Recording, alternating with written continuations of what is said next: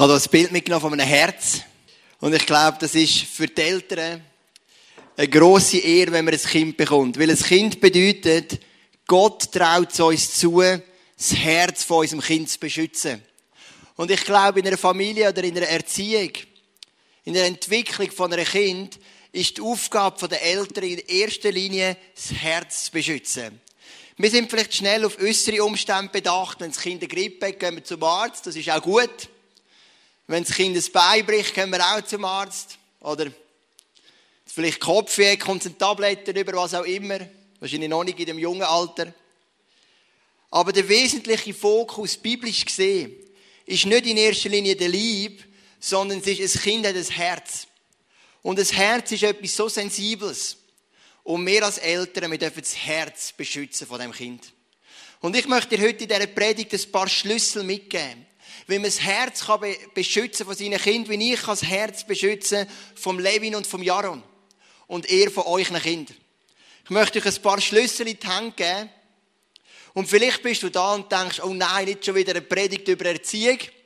Also erstens nicht schon, ich habe es schon lange nicht mehr gemacht. Aber du denkst, ja, ich bin Single. Oder ich bin schon älter, unsere Ehe ist kinderlos geblieben. Man kann ja nicht nur körperliche Kinder haben, man kann auch geistliche Kinder haben. Du bist vielleicht ein Kleingruppenleiter, du hast sonst Menschen, die du betreust, vielleicht auch beruflich, und die Prinzipien gelten dort genau gleich. Manchmal kann eine Familie etwas hektisch sein. So war es bei uns gestern Abend. Wir haben gewusst, auf die halbe sechs kommen drei Ehepaare zu uns auf Besuch. Wir haben einen feinen Salat gemacht, Fajitas mit einem riesen Buffet und so, so Schokoküchli, die innen dran noch flüssig sind. Also Hessbild, gell? Genau, der Dave ist Koch, der weiss, was ich rede, gell? Also das ist dann schon höhere Qualität, wenn meine Frau etwas kocht und backt, oder? Und gleichzeitig hat mein, hat mein Bruder hat noch Geburtstag gehabt und dann haben wir gewusst, bevor die Gäste kommen, bringen wir meine zwei Jungs oder unsere Jungs noch geschwind zu meinem Bruder. So zehn Minuten mit dem Auto. Und dann können sie dort ihre Party feiern. Wir haben ein bisschen Ruhe mit unseren Gästen. Und am Abend kommen sie dann wieder zurück. So auf die 8 ungefähr. Und wir haben gewusst, wir müssen pressieren. Ich sollte sich hinpacken, ins Auto tun, überfahren, zurück, noch das Badzimmer putzen und noch geschwind duschen. Also nicht ich, aber ähm, meine Frau noch parat machen, alles. Und noch geschwind den letzten Schliff geben, wenn halb sechs das so richtig perfekt kommt. Ich komme aus der Tür raus der Levin an der einen Hand, der Jan sagt, komm, wir machen ein bisschen vorwärts, die Schuhe anlegen, ein bisschen Gas geben. Und wir haben das Geschenk für, für meinen Bruder, für den Johnny, für den Götti von meinem kleineren Bub, haben wir so eine Weinflasche gemacht mit einer Etikette rundum von unseren Buben, wo drauf steht, danke vielmal. Mega herzig. Und ich habe die Weinflasche in der einen Hand, die Jan in der anderen und das Laufrad, das noch vor ist, irgendwie noch unter dem Arm. Und in dem Moment im Stegenhaus fliegt mir die Weinflasche aus der Hand. Und es macht klar und sie zerspringt in relativ viele Stücke. Ich sage es nicht in tausend Stücke. Es hat mir, gesagt, ich soll nicht übertreiben. Ich weiß es nicht genau. Aber wirklich, es ist alles voll gewesen. Und der, der Wein, oder? Du weißt, es ist, schon flüssig und der läuft so schön überall um. Die Wände sind noch voll gewesen, der Boden ist voll gewesen, überall das Zeugs. Wir sind im Stress.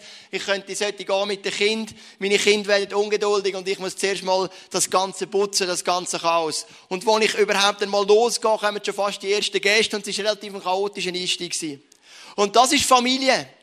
Das macht Spaß. Da weiß man nie, was kommt. Und ein anderes Mal läuft alles wie am Schnürli so perfekt. Und im nächsten Moment gibt es ein riesen Chaos. Und schlussendlich haben wir gleich zwei super, super Übungen wir mit den Gästen und meine Buben beim Götti vom Jahr und das ist tipptopp. Familie kann hektisch sein. Familie ist spannend. Und manchmal passieren unerwartete Sachen. Und in dem allem innen haben unsere Kinder das Herz. Und das Wichtigste ist, dass wir lernen, ihr Herz zu schützen. Und ich möchte dir ein paar Schlüssel mitgeben. Und der erste Schlüssel, das ist, leb du als Mami und Papi in Ehrfurcht vor Gott. In der Sprüch 14, 26 heißt wer Gott ehrt, lebt sicher und geborgen. Sogar seine Kinder leben noch in dieser Geborgenheit. Das Wichtigste, wenn du mit Kindern unterwegs bist, ist nicht, was du sagst, sondern wer du bist. Das Wichtigste ist nicht, was du sagst, sondern wer du bist.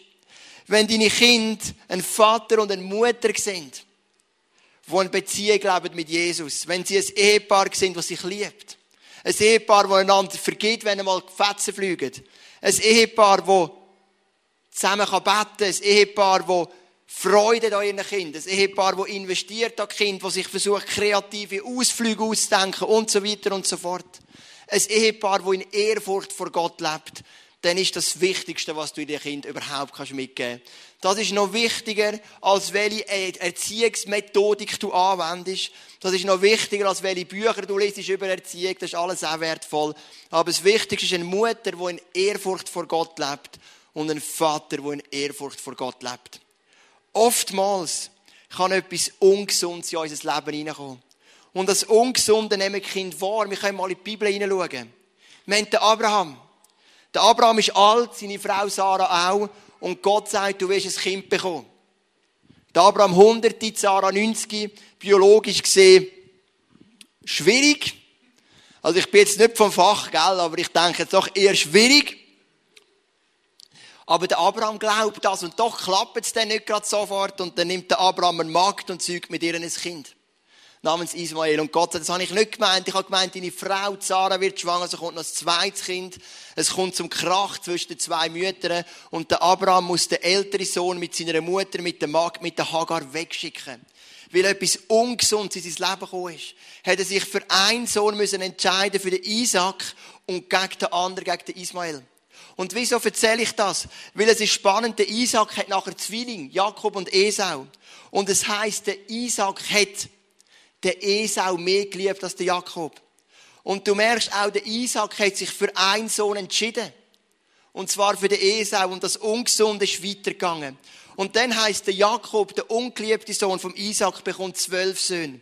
Und auch er hat einen Lieblingssohn, das ist der Josef. Und auch das führt wieder zu Problemen.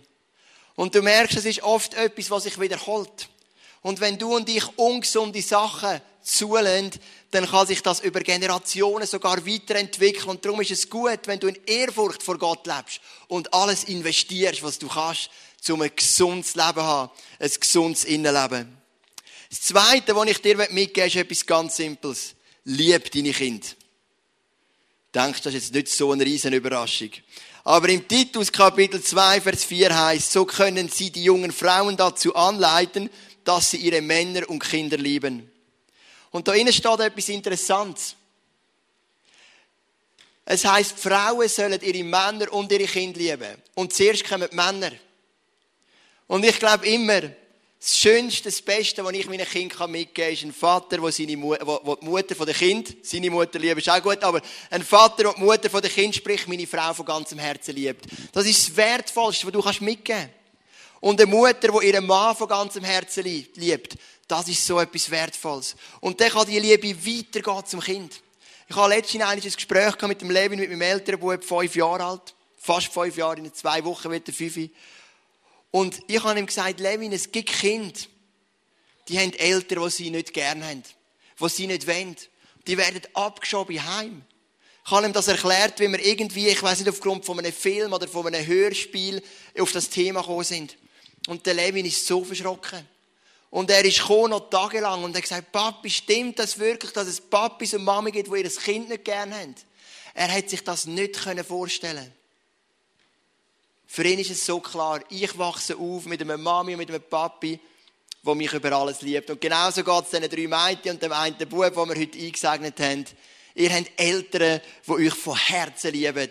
Und das ist so zentral. Und der Raffi hat vor zwei Wochen da predigt, der Pass vom ICF zu und hat gesagt, Liebe gemäß Bibel, Offenbarung Kapitel 2 heisst auch bemühen.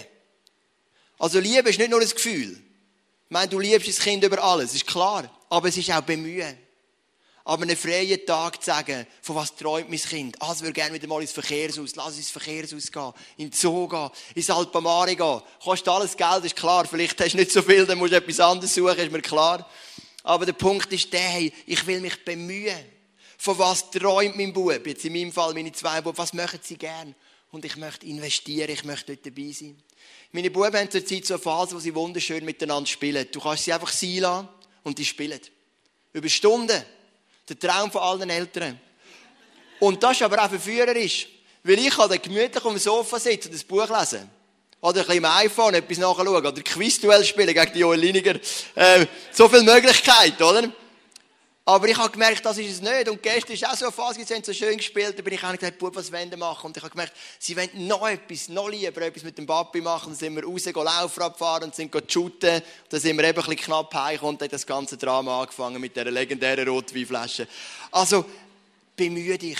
Wenn du das Herz willst schützen von deinen Kindern, dann bemühe dich um deine Kinder. Nimm dir Zeit, bis auf keinen Fall einen Vater, vielleicht auch eine Mutter, aber es betrifft vielleicht mehr die Väter, die keine Zeit haben für ihre Kinder, die in die Arbeit flüchten, die vielleicht teilweise sogar sich von den Kindern drücken, weil es mühsam ist und Aufwand kostet. Sondern nimm dir die Zeit für deine Kinder. Du hast die jungen Jahre nur einmal, die kommen nicht mehr zurück. Und jeder Psychologe sagt, die ersten sechs Jahre vom Leben von deinen Kindern sind die wichtigsten. Dort leist du so viele Grundlagen, wie sie sich fühlen, was sie denken, was sie über sich selber denken. Nimm dir die Zeit und investiere. Lieb deine Kinder.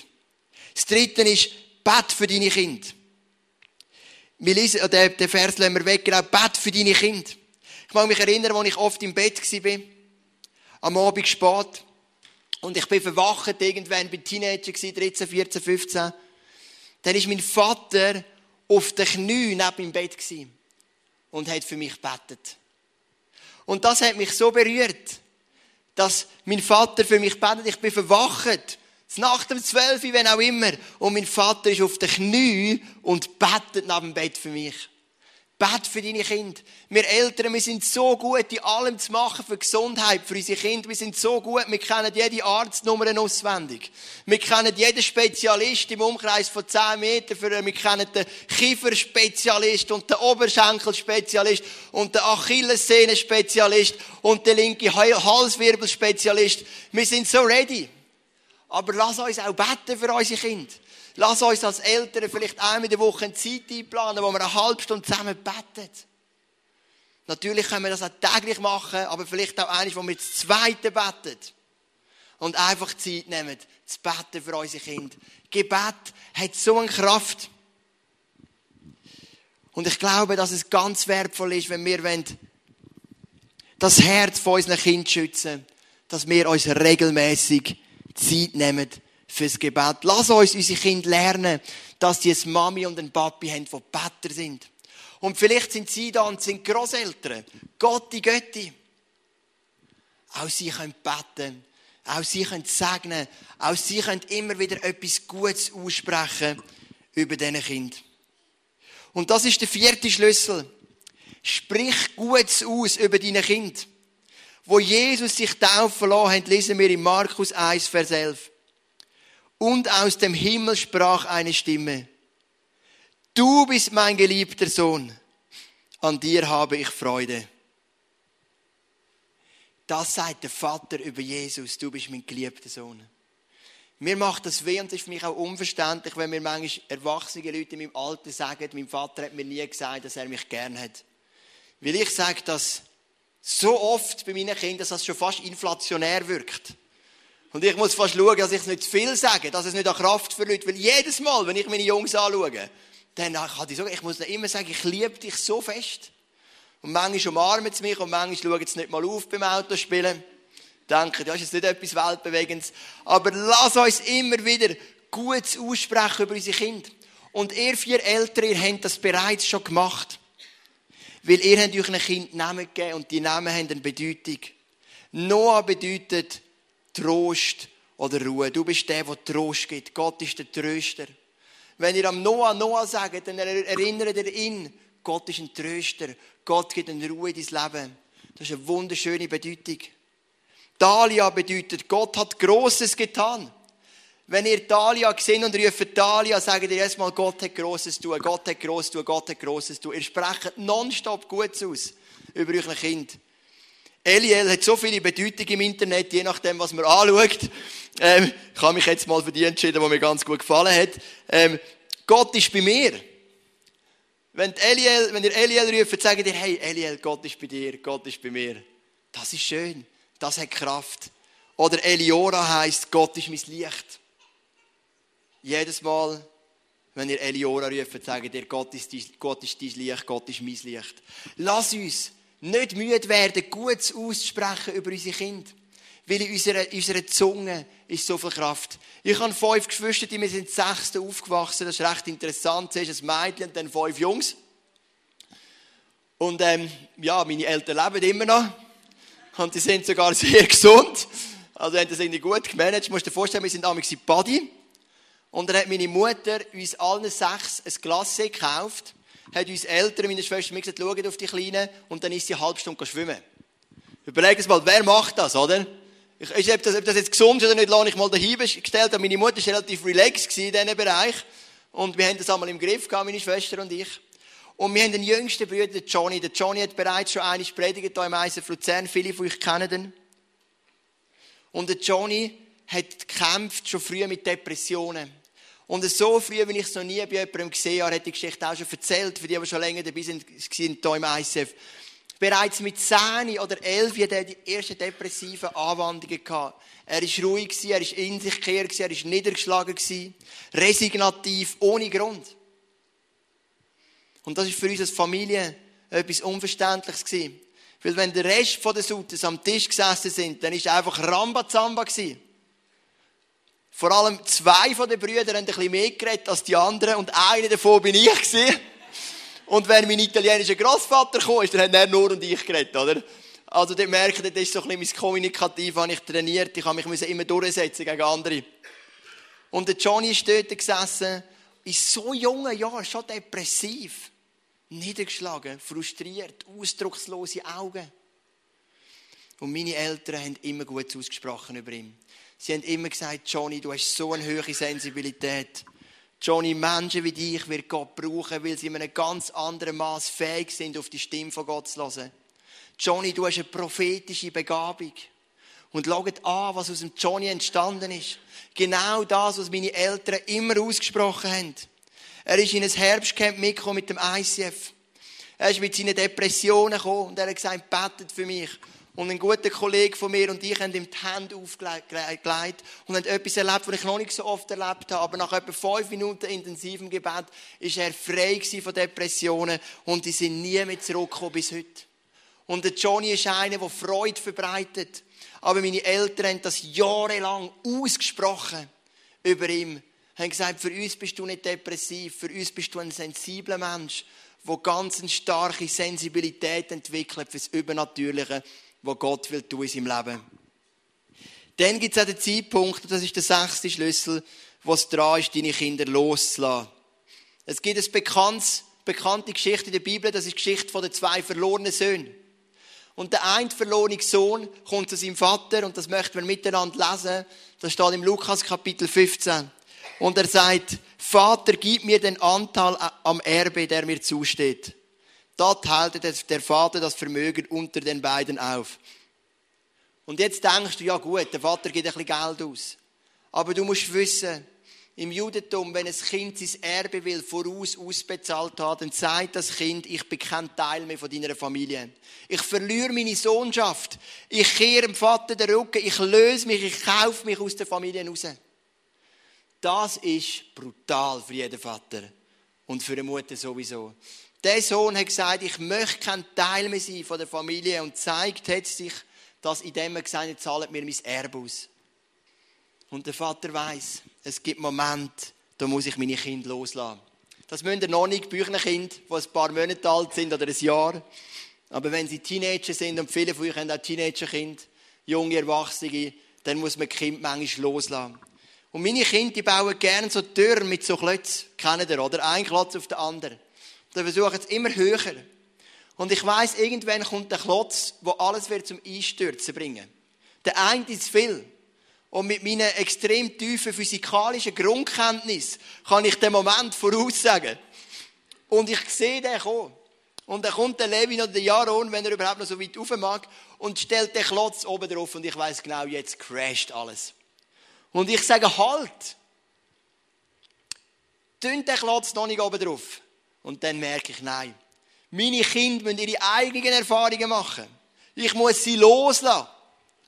Und dann nehmen sie den Klotz, stellen den oben drauf und es macht einen Crash und alles fliegt zusammen. Sie sind enttäuscht und fangen wieder vorne an. Und ich meine ehrlich, es ist ein Klotz. Das ist jetzt nicht weltbewegend und mit dem können wir noch handeln. Aber manchmal hast du ältere Kinder. Und ich habe so viele Eltern begleiten im Prozess mit Teenagern, die nicht einfach sind.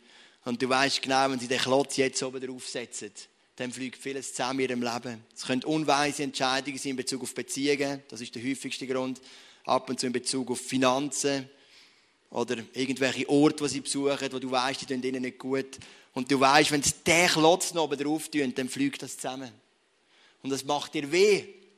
Aber wenn du das Herz schützen von deinen Kind, auch wenn es ein bisschen schizophren tönt,